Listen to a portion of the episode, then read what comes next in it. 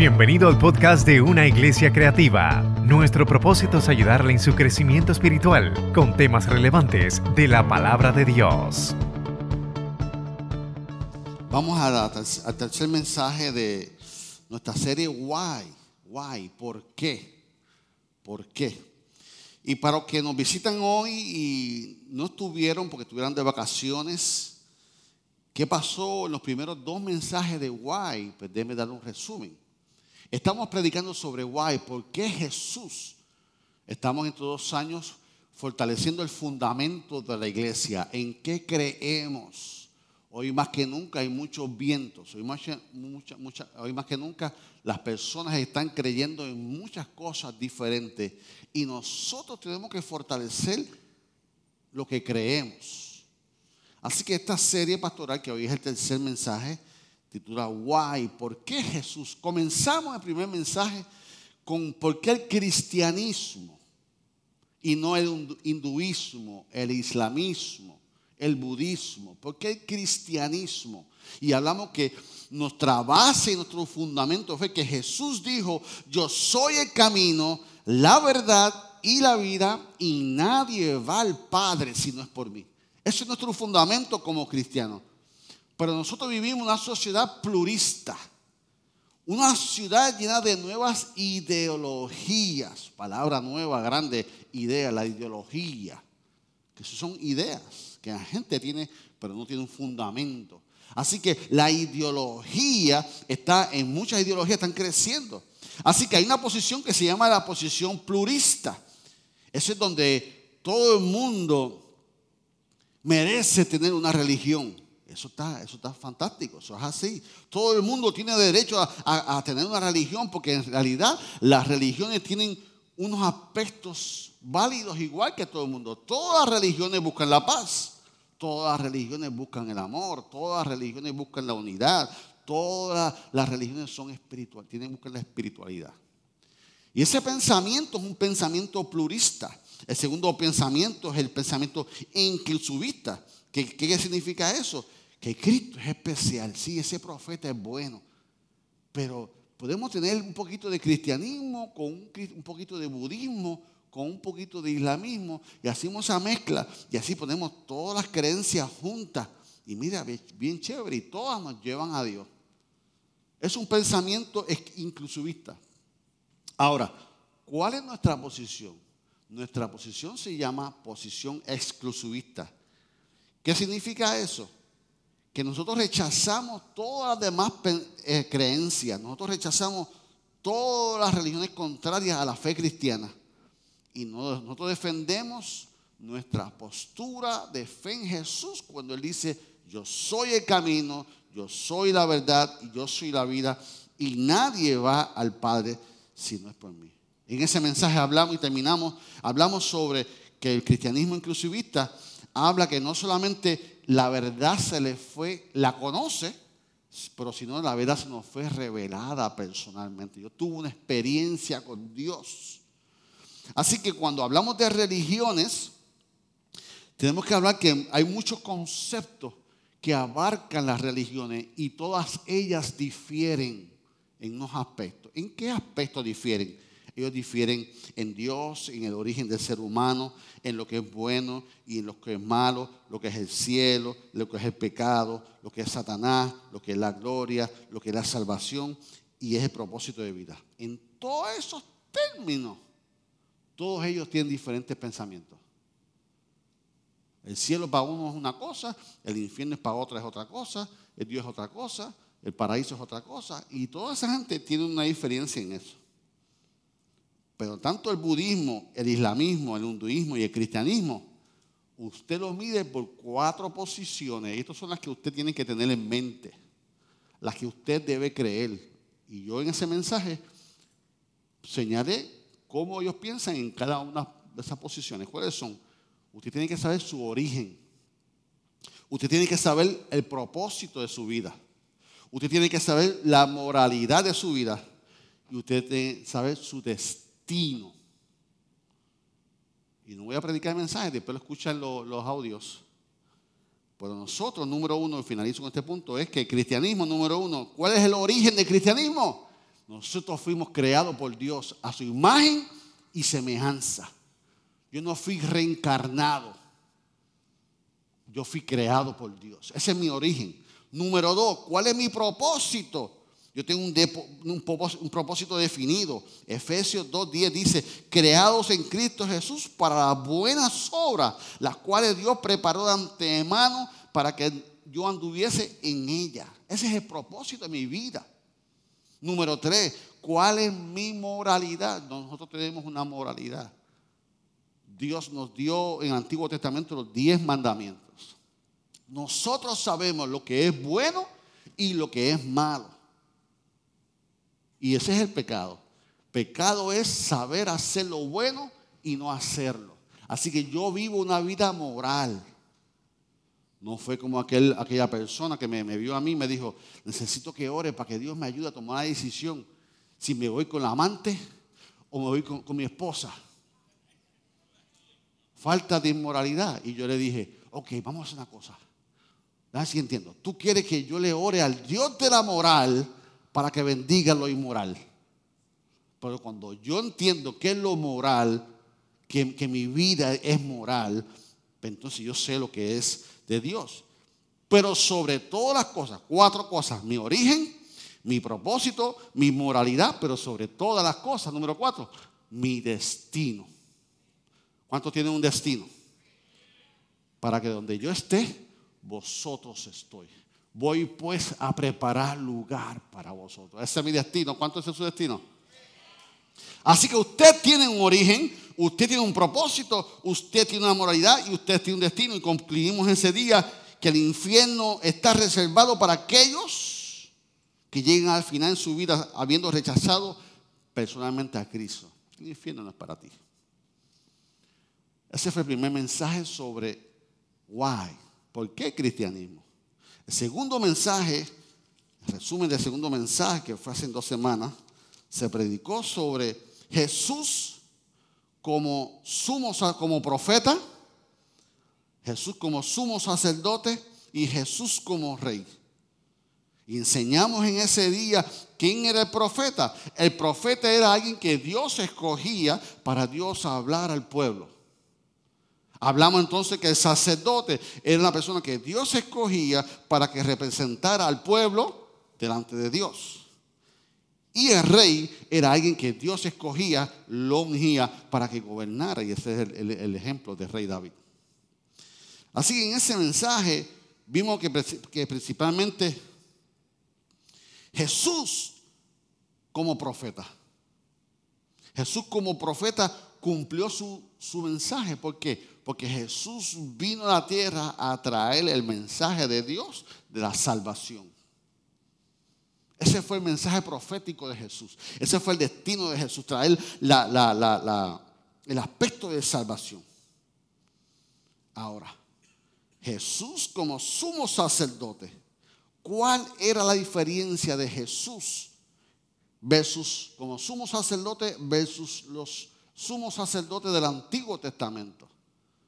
Los sumos sacerdotes del Antiguo Testamento, antes de presentar la expiación una vez al año, primeramente tenían que sacrificar un cordero para ellos y expiarse ellos mismos de sus propios pecados antes de ir al lugar santísimo a presentar los pecados del pueblo. Y esa fue la diferencia entre Jesús. ¿Por qué? Porque Jesús vivió una vida sin pecado. Jesús vivió una vida santa. Así que Jesús se presentó delante de Dios con una ofrenda en vida de sacrificio por el pecado de todos nosotros. Y de esa manera Jesús tomó la posición de sumo sacerdote. La diferencia entre sumo sacerdote del Antiguo Testamento al Nuevo Testamento, que Jesús no tuvo que ofrecer pecado. ¿Por qué? Porque Jesús nació santo, vivió santo y murió santo. Nuestro sumo sacerdote. Entonces, ¿qué hizo esto?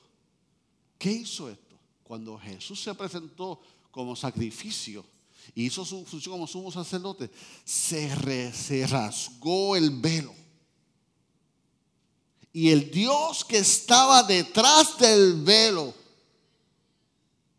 El Dios que estaba reservado en el lugar santísimo dijo, excuse me, ahora voy a estar en vosotros y con vosotros. Eso es lo que hizo el sumo sacerdote. Y él dijo, ya no necesitan sumo sacerdote, porque ahora hay un solo mediador entre Dios y el hombre y es Jesucristo, hombre, para ti y para mí. ¿Cuánto dan gloria a Dios? Así que él funcionó como profeta, como sumo sacerdote. Y Apocalipsis nos enseña. Lucas 1.32, no está en la pantalla. Lucas 1.32, 33. Este será grande y será llamado Hijo del Altísimo. Y el Señor Dios le dará el trono de David su padre. Y reinará la casa de Jacob para cuándo? Para siempre. Y su reino no tendrá fin. En Apocalipsis 26 que lo estudiamos, entonces la Biblia nos enseña que todo ojo le verá y llegará el momento en que Él va a venir como rey de reyes y señor de señores. ¿Cuántos quieren vivir con su rey, en su reino? Aleluya. Y esos fueron otros mensajitos que predicamos. Después lo escucha con detenido. Hoy el tercer mensaje. Primero Corintios, la primera, ah, ahí está. 15, 13, 14. Y aunque el tema de hoy quiero decirle que suene a, domingo de resurrección, a Semana Santa no estamos en Semana Santa, pero va con la serie y tengo que predicarlo. Y aunque no es Semana Santa, vamos a, vamos a predicar por qué Jesús, why Jesus, por qué Cristo. 1 Corintios 15, 13, 14 dice, porque si no hay resurrección de los muertos, tampoco Cristo resucitó. Y si Cristo no resucitó, no resucitó, vano también es nuestra predicación y vana también es nuestra fe. Repito, porque si no hay resurrección de los muertos, tampoco Cristo resucitó. Y si Cristo no resucitó, vana es entonces nuestra predicación y vana también es vuestra fe. El mensaje de hoy lleva como título el poder de la resurrección. Why? Señor, te damos gracias por tu amor y tu misericordia. Gracias porque tú has edificado mi vida, mi Dios. Gracias porque tú has cambiado mi lenguaje. Y ahora, Señor, lo único que quiero decirles es, Él vive, Él vive. Gracias por vivir en mí, gracias por vivir en la iglesia cristiana, Manuel. Gracias por ser un Dios real en nuestra vida. Y que hoy podamos seguir saliendo de esta iglesia confirmando a todo el mundo que tú vives. Y porque tú vives, yo vivo. En el nombre de Jesús. Amén. Y casi todos nosotros sabemos, y el mundo sabe que Jesucristo resucitó.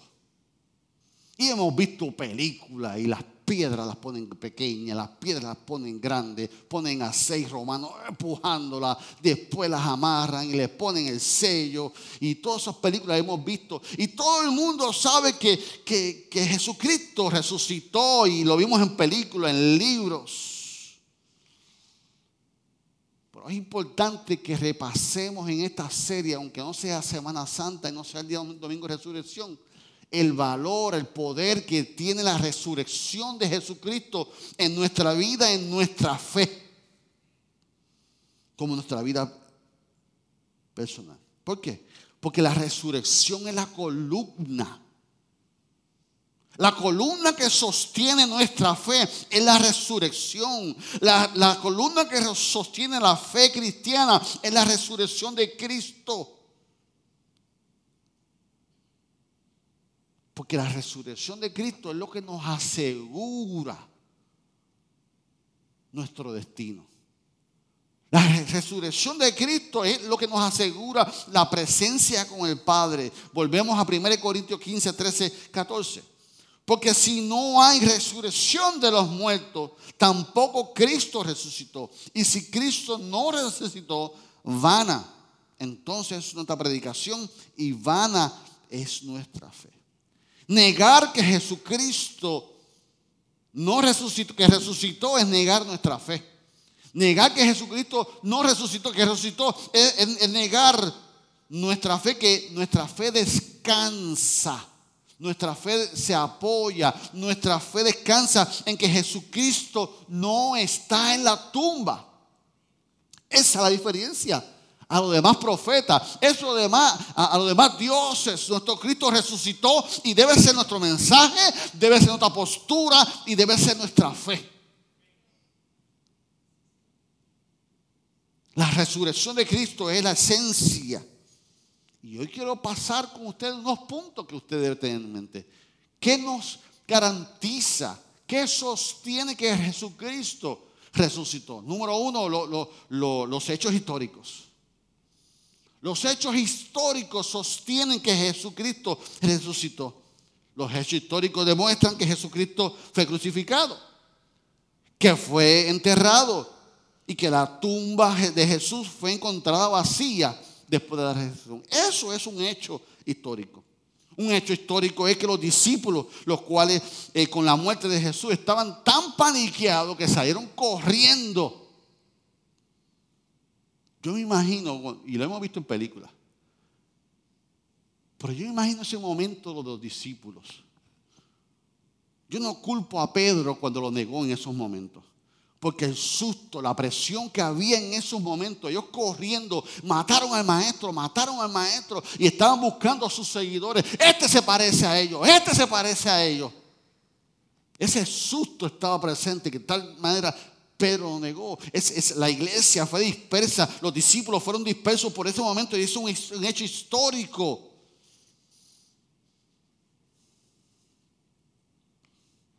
Pero cuando Jesucristo resucitó, fueron esos doce apóstoles que estaban paniqueados, que se transformaron en doce bombas atómicas para el Evangelio.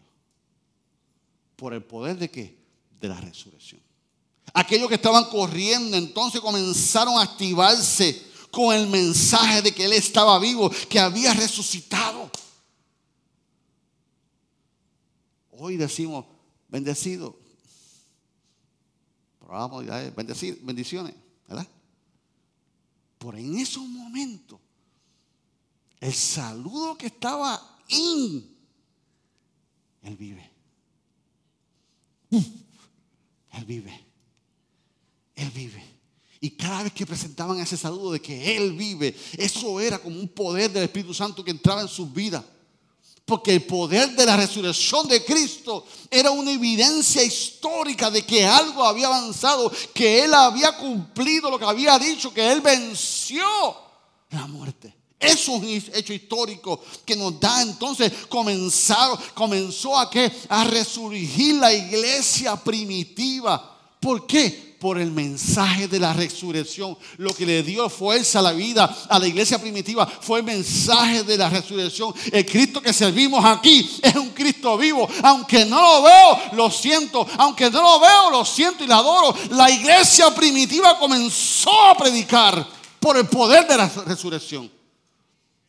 Él vive. Él vive. Él vive. Ya comenzaba. De tal manera que ese mensaje comenzó a correr por todo Jerusalén y se formó la iglesia primitiva. Evidencia. La historia nos da esa evidencia. De tal manera que fue tan poderosa la resurrección de domingo que entonces hoy no celebramos el sábado, que celebramos domingo porque es el domingo de resurrección. Nuestra adoración era el domingo por eso. ¿Y sabe qué fecha es hoy? ¿Qué hoy? ¿Qué fecha es hoy? 17. ¿De qué? De abril. ¿De qué? De julio. ¿Y qué, como se, qué Semana Santa? Tú sabes, en abril y eso. 17 de julio.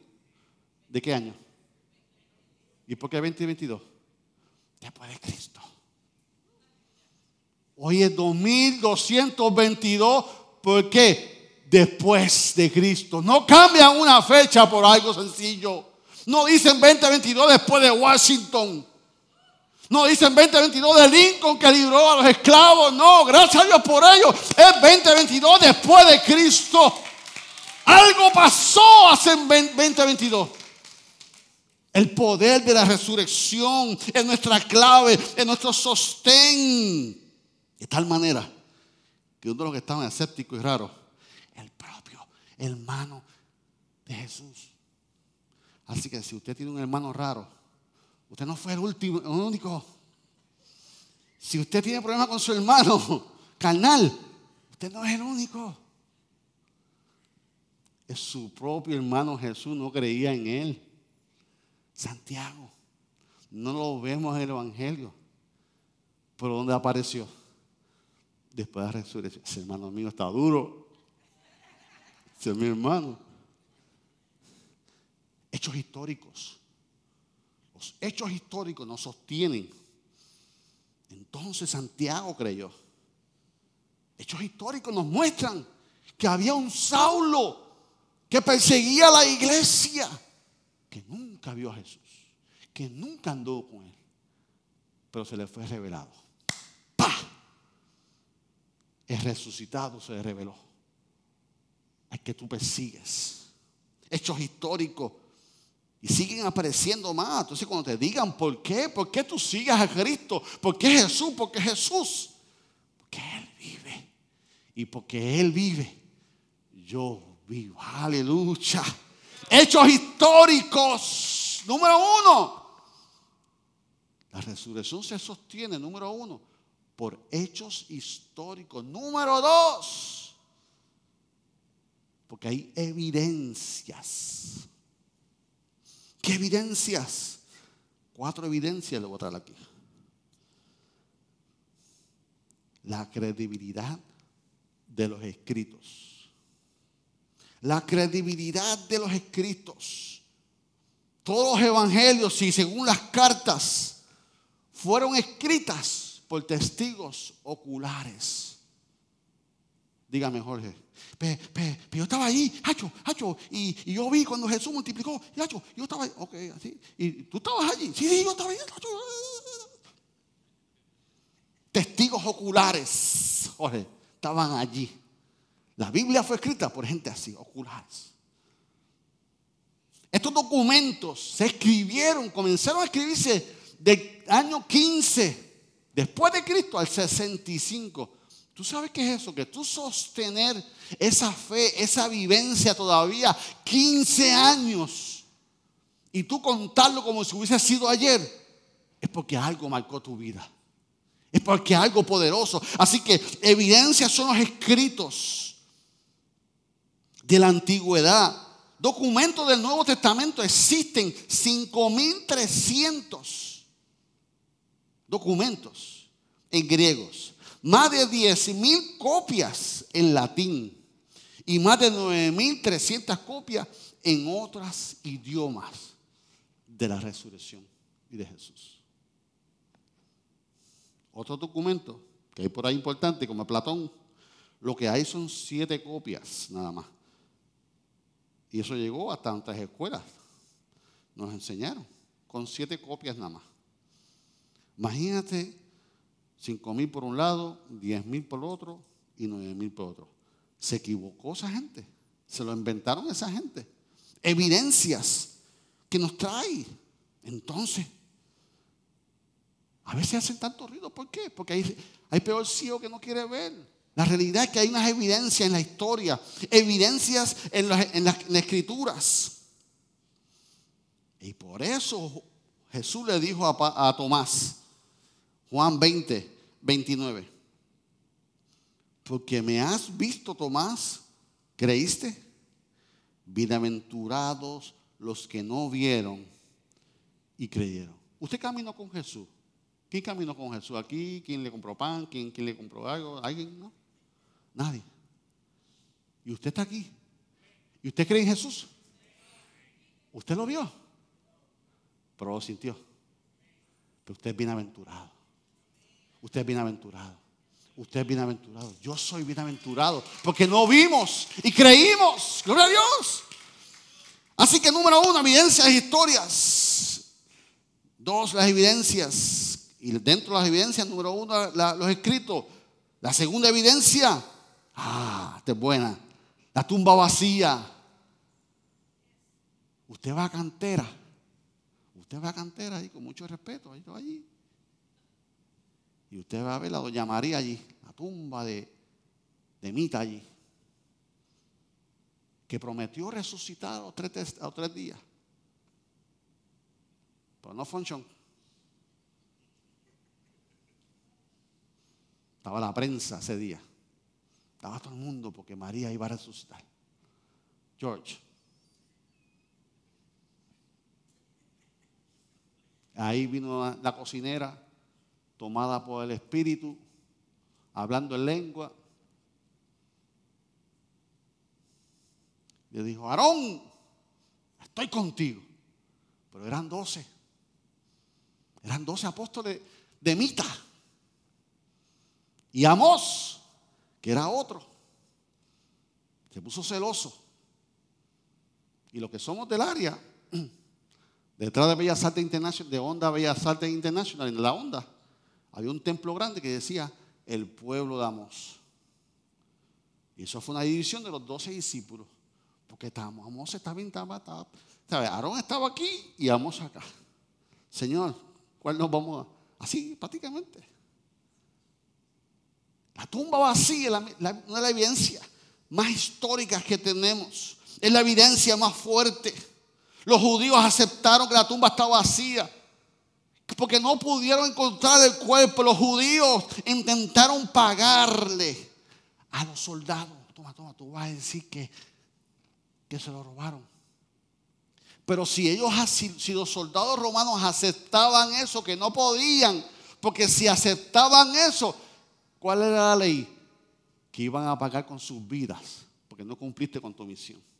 Así que el soldado dijo, el tipo resucitó, el tipo no está ahí, yo no lo veo. Evidencias, la tumba vacía. Y si no estuviera vacía y estuviera llena, como es el hombre hoy en, día, tan idólatra, hubiera hoy, que el Vaticano, el Vaticano no existiera allí fuera el Vaticano. Con vela, con rosario, con todas esas cosas. Pero el Señor tampoco permitió eso. Así que la tumba está vacía, no está llena. Así que imagínate que, ¿quiénes fueron los primeros testigos en la tumba vacía? Las mujeres. Y lamentablemente. Un aplauso a las mujeres, yeah. Aquí creemos en las mujeres. Pero lamentablemente en el ciclo número uno, la mujer no tenía voz ni voto. Así que si eran inventos, no podían inventar porque ¿cómo tú vas a poner dos mujeres que nadie le iba a creer a ser testigo de que la tumba estaba vacía? No function. Así que las primeras testigos, así que no iban a, valorar el, testimonio de ellas. Evidencias. Los escritos, la tumba vacía. Número tres, los soldados romanos. Llegaron a conclusión los soldados romanos que estaba vacía.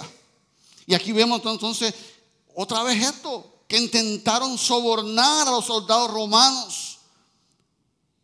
Pero si sobornaban a los soldados romanos, iba iban a fallar en las instrucciones de ellos a velar el cuerpo.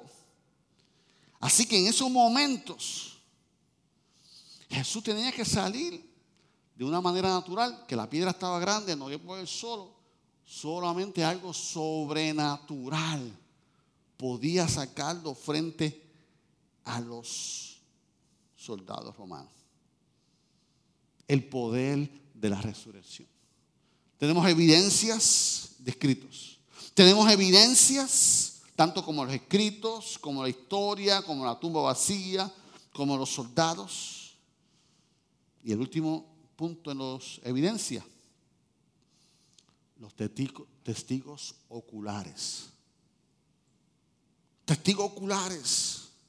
Cuando usted va a un tribunal, el testigo de más valor, ¿cuál es? El ocular. ¿Cuál es tu testigo? Yo fui la primera y única vez a un juicio y me culparon de desacato criminal, su pastor. ¿Viste? Y cuando yo llamo al abogado del concilio, esto, lo digo en justificación, cuando yo llamo al, al, abogado del concilio, me dice, David, yo soy un abogado notario. Tienes que llamarte a un abogado criminal. Es que yo no soy un criminal. David, el término es así. Tienes que buscarte un abogado criminalista. Y te prepárate bien, David, porque la, la jueza te va a picar en cantito. Gracias. Gracias por el apoyo. Gracias por el entusiasmo. Y tuve que aprender a buscar un abogado criminalista. ¿Por qué? Porque yo tuve un accidente de un señor borracho, me chocó. Y el Estado lo iba a acusar a él, pero yo era el testigo que ocular. Y como me llegó el cheque de reembolso del carro, pues está bien, el seguro me pagó. Yo no quiero hacerle daño a por infeliz, no, tiene problemas. Y no fui, pues no hacerle daño a él. Yo me busco un problema. Y el juez me dice, mira, lo que pasó fue que ese día estaba el abogado de él, estaba él, estaba la jueza. Y cuando fueron al testigo, ¿dónde está David Nieves? Ah, búscamelo. Búscame, nene, que yo lo voy a enseñar a respetar la, la jueza. Dijo, y va contra ti va contra ti, David. No vayas solo. Bueno, coja la clase de justificación y después de la segunda parte. Pero el testigo ocular es el más importante. Jesús hizo de 10 a 12 apariciones en un periodo de 40 días. Después que resucitó, Jesús hizo de 10 a 12 apariciones. Ay, porque Jesús nos apareció y hizo chichi, una caravana, resucité. Porque Jesús no iba a llevar controversia con los romanos. Eso no era el plan de Dios. Ya la misión de Dios fue, de Jesús fue cumplida. Fue al Hades, tomó las llaves. Dijo, toda potestad me dada. Olvídate de los romanos. Esa no era la misión de Dios. Y él tuvo de 10 a 12 participaciones en los 40 días. En una ocasión, 500 personas lo vieron. 1 Corintios 15, 5, 8. Y se apareció a Cefas y después a los 12. Después apareció a más de 500 hombres a la vez, de los cuales muchos viven aún y otros ya duermen. Después apareció a Jacobo. Después a todos los apóstoles. Y a lo último de todos, como un abortivo, se me apareció a mí. Hablando Saulo de Tarso. Evidencias. Imagínate. Imagínate que el aparecerse el Cristo resucitado marcó tantas vidas que Jesús se le apareció a Tomás, que no le creyó que dijo, si está aquí, que me enseñe las marcas. Toma, te buscan en la puerta. Se le apareció a su hermano Jesús, transformó la vida de Santiago y en la vida de Pablo, gente que no creyó en el poder de la resurrección y se le marcó y transformó a personas escépticas de esto que, que, que resucitó, ¿qué? ¿Qué pasó con Tomás? Vamos, vamos a la gráfica, tienes ahí.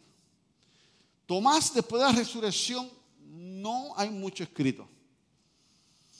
Algo que se llama el Evangelio de Tomás, que es un apócrifo, que es un libro apócrifo, es un libro que no fue seleccionado por el canon. El canon bíblico fue un grupo de personas que seleccionó los libros, porque tienen aspectos eh, de inspiración divina, unos puntos.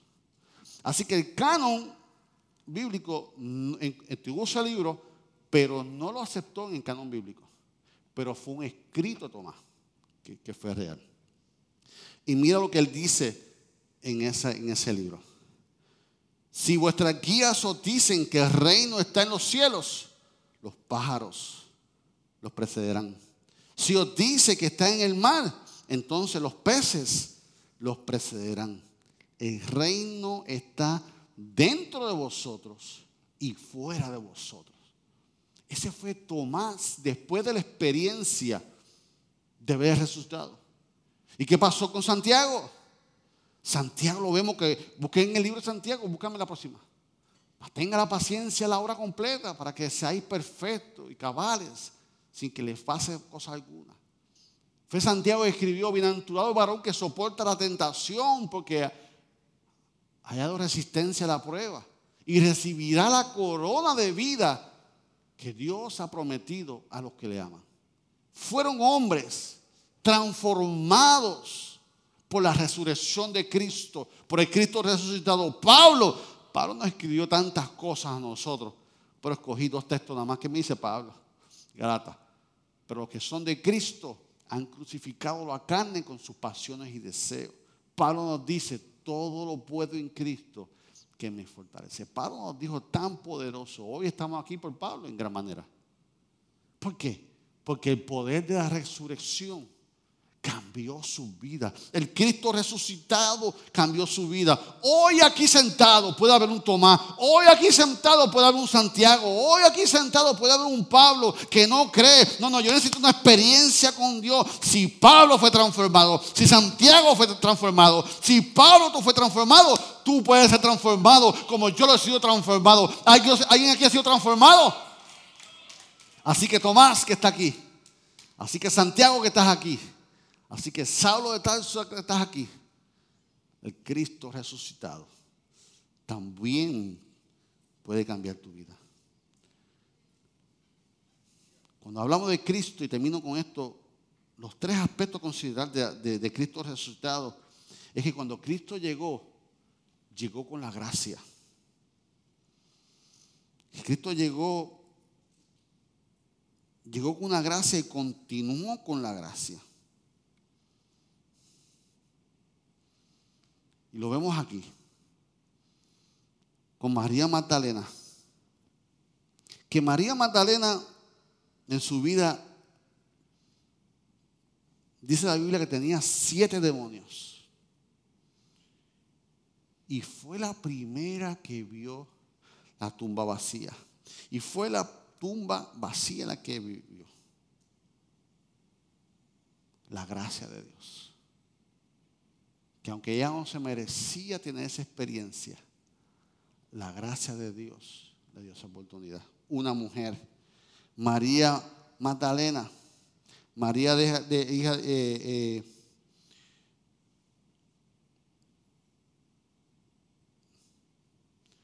perdón, y Salomé, se me, se me fue un nombre. Ellos fueron a la tumba y encontraron la tumba vacía. Y mira lo que dice Marcos 16, 6 y 7. Mas él le dijo, no es, no asustáis. Buscáis a Jesús Nazareno, el que fue crucificado, ha resucitado. No está aquí. Mirad el lugar donde le pusieron. Pero id, decid a sus discípulos y a Pedro él va delante de vosotros a, Galilea. Allí le veréis como os dijo. Cuando fueron allí, Tomás rehusó el creer que Jesucristo había resucitado.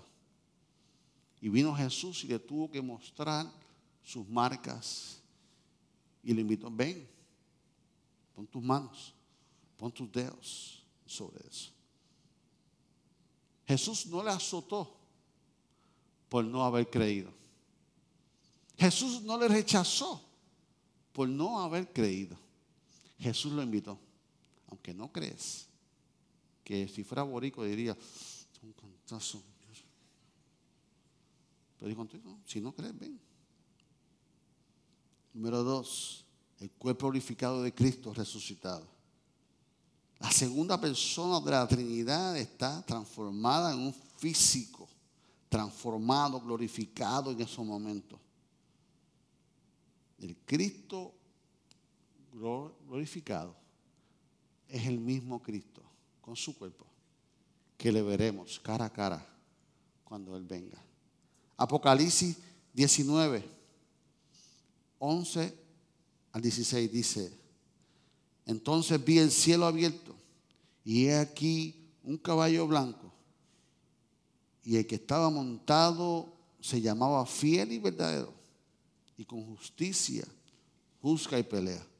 Sus ojos eran como llamas de fuego y en su cabeza muchos, muchas diademas. Y tenían un nombre escrito que ninguno conocía sino él. Él estaba vestido de una ropa teñida de sangre y su nombre es el verdadero verbo. Los ejércitos celestiales, vestidos de lino fino, finísimo, blanco y limpio, le seguían en caballos blancos. De su boca salía una espada aguda para herir con ella a las naciones y, y él las regirá con vara de hierro y él pisa el lagar del vino de furor de la ira del Dios poderoso y en su vestidura y en su muslo tenía escrito, escrito ese nombre, Rey de Reyes y Señor de Señores. Jesús vino con, lleno de gracia y continúa con esa gracia. Porque aunque tú no hayas creído, aunque tú hoy no tengas fe en Él, aunque tú no tengas fe en Él, la gracia de Dios continúa disponible para ti. En esta noche, en esta mañana, ¿cuál es el ministerio actual de Jesús en nuestra vida? ¿Cuál es el ministerio futuro de Jesús? Pero hoy Jesús es la cabeza de la iglesia. Hoy Jesús y la iglesia es su cuerpo. Y Jesús como cabeza dirige la iglesia. Jesús como cabeza dirige el cuerpo de Cristo. Por tal razón, Él es el que sustenta la iglesia. La iglesia tiene que enfocarse en Jesús. Tenemos que afirmar nuestra fe en Jesús. Elio, ¿está ahí? Si me das piano, mira a ver si tengo piano. Gracias. ¿Dónde está Jesús? Lo hemos hablado. Hoy Dios Padre está sentado en su trono. Hoy Dios Hijo Jesús está al lado, está a la diestra del Padre intercediendo por ti por mí. Que tú crees que el Señor no te ve. Que tú crees que el Señor no te escucha. Que tú crees que el Señor no entiende por tus procesos de tu vida. Pero quiero decirte que esa es la posición de Jesús. Interceder por ti como abogado. Estás consciente de tu soledad? ¿Está consciente de los problemas familiares? ¿Él está consciente de tu dolor? ¿Está consciente de tu enfermedad?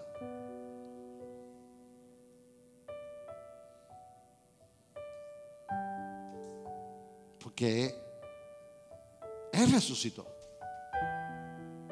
Él no está muerto. Entonces, esa es nuestra esperanza como iglesia. Nosotros tenemos una esperanza. El que tiene a Cristo tiene una esperanza. Mira lo que dice Juan 14, 19. Adoración. Todavía un poco y el mundo no me verá más. Pero vosotros me veréis porque yo vivo. Vosotros también viviréis.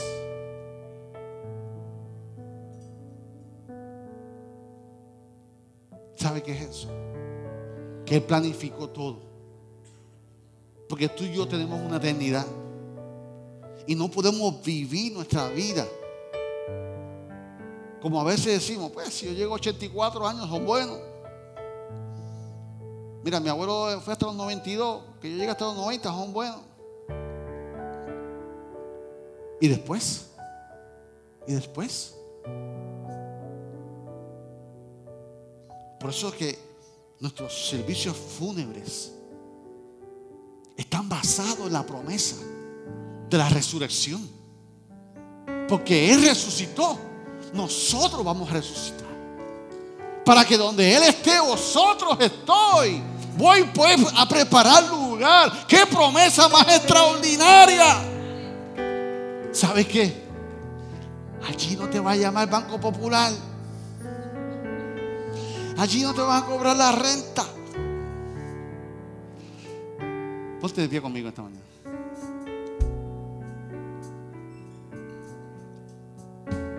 Allí no hay Bengay.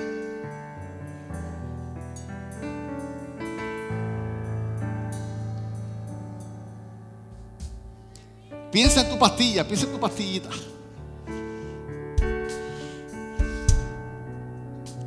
Sí, la farmacia. Sí, quiero cancelar pronto mi, mi orden. Sí. No, no más refill, no más refill. No más refill, no, no, no. No.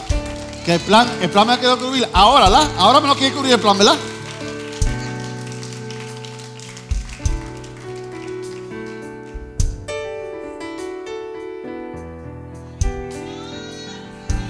Aleluya. ¿Alguien puede adorar a Dios? ¿Alguien lo ve? ¿Alguien lo ve? ¿Alguien lo añora?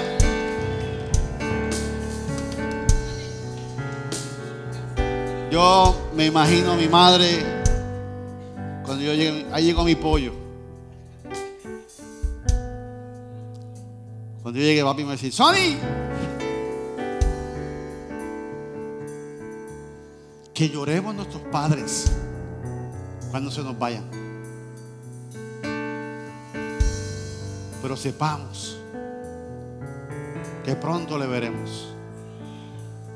Yo me acuerdo cuando el papá de Angie estaba a punto de morir. Angie estaba barata. Los monchitos, eso es el patriarca de esa gente. Y dos días después, Angie bailando.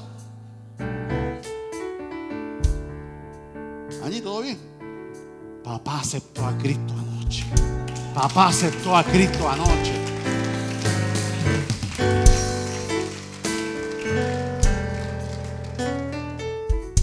Es que yo no quiero crear culpa en ti. Porque posiblemente no tuviste esa oportunidad.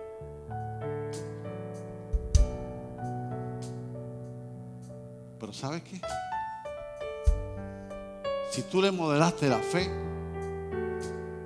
si papá, mamá sabían de Cristo, el último momento ellos pudieron haber agarrado su fe. El último momento pudieron decir calladito, que nadie me vea, porque yo, yo no quiero ir para la iglesia, pero Señor, verdad, verdad, verdad, verdad, verdad. Lo importante es qué tú vas a hacer de ahora en adelante. Why? ¿Por qué Cristo? Porque Él vive. Y porque Él vive, yo vivo. Padre, gracias por tu palabra. Hemos fortalecido nuestra fe en esta mañana. Una razón más para contestar por qué. Que podamos madurar como creyentes estemos tambaleando, dudando, Señor. Que seamos creyentes maduros, con raíces, fortalecidos en tu palabra, lo que dice tu palabra. En estos momentos, Señor, vamos a adorarte, pero también vamos a abrir el altar, mi Dios, para todo aquel que desee fortalecer su fe en ti. Para todo aquel que diga, Él vive, yo vivo. Para todo aquel que diga, yo necesito al resucitado, al Nazaret. Le damos gracias, Señor, y adoramos al Señor.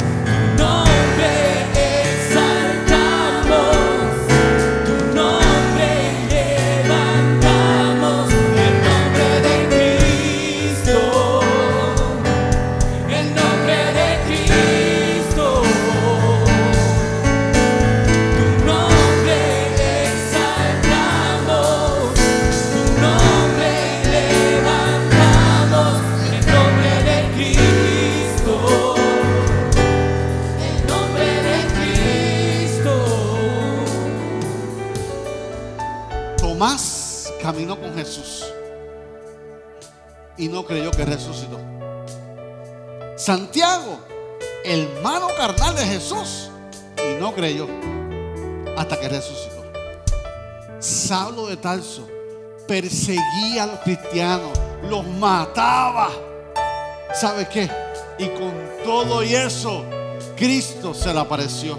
Con todo y eso, aunque no creyó y su fe menguó, Cristo se le acercó. ¿Por qué? Porque Él no viene a juzgarte, Él no viene a señalarte por lo que tú has hecho, por lo que no has hecho. Él está disponible. Acércate al trono de la gracia. Si tú no has aceptado a Cristo Jesús. Yo te diga, pastor, hoy yo quiero dar mi vida a Cristo. Hoy yo soy un Tomás. Hoy yo soy un Santiago. Hoy yo soy un Saulo. Hoy yo soy un Saulo. Aleluya. Alguien que está ahí de pie. Que quiera levantar su mano y decir, pastor, yo, yo quiero aceptar a Cristo como mi único Salvador. ¿Hubiera alguien?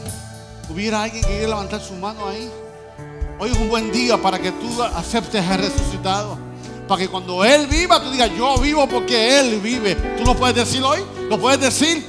Yo vivo, Él vive, yo vivo. ¿Alguien lo puede decir? Esa es mi fe. Esa es mi fe. Mi saludo va a ser, Él vive, Él vive. Hoy no es domingo resurrección, pero no tiene que ser Semana Santa para eso, porque Él vive, Él es real en mi vida. Vive hoy, mañana, Navidad, año viejo. Él vive, Él vive. Aleluya, adora a tu Dios, iglesia. El altar está abierto, necesita oración. El altar está abierto en esta mañana. Necesita fortalecer tu fe. Necesita oración. El altar está abierto en esta mañana. El resucitado está aquí. Él vive. Él vive. Quiere transformar tu vida en esta mañana. Canta esa iglesia. Tu nombre exaltamos.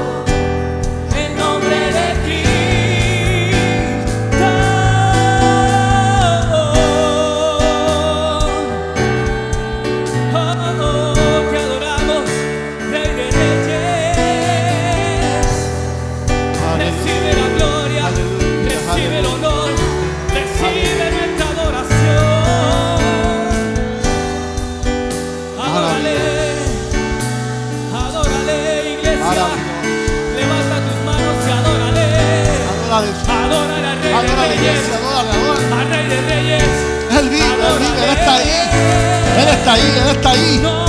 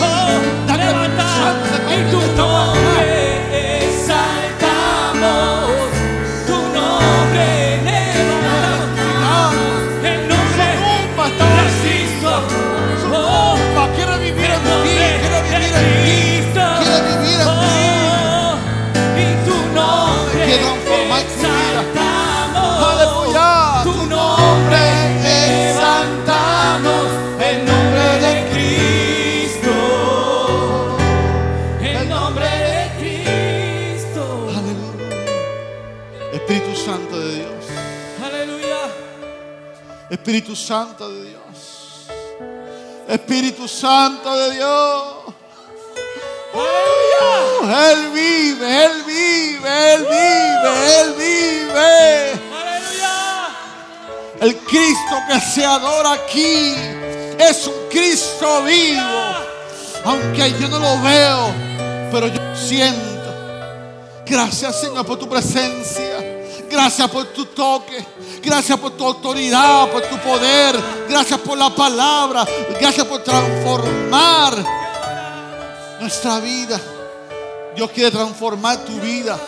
Simplemente dale tu corazón al Señor. Bienaventurados los que no vieron y creyeron. Señor Jesús, venimos en, estos momentos como iglesia. La iglesia cristiana Emanuel y sus pastores. Nos comprometemos una vez más, Señor, a no desviar nuestro mensaje de la cruz.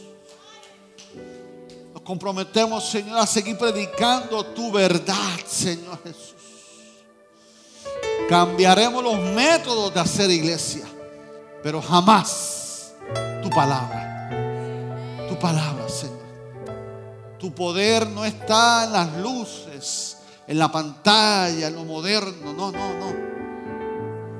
Tu poder estriba en lo que tú eres. Gracias por ser un Cristo vivo revelado a nuestra vida. En nuestra decisión buscarte y encontrarte. Que bueno sabe que tú estás para nosotros. Cantamos una vez más. Y aún el altar está abierto. El culto no se ha acabado. Aprovecha esta atmósfera de Dios. Aprovecha esta presencia de Dios. Venid a mí los que estén cansados y cargados, que yo los haré descansar. Cántale, Señor.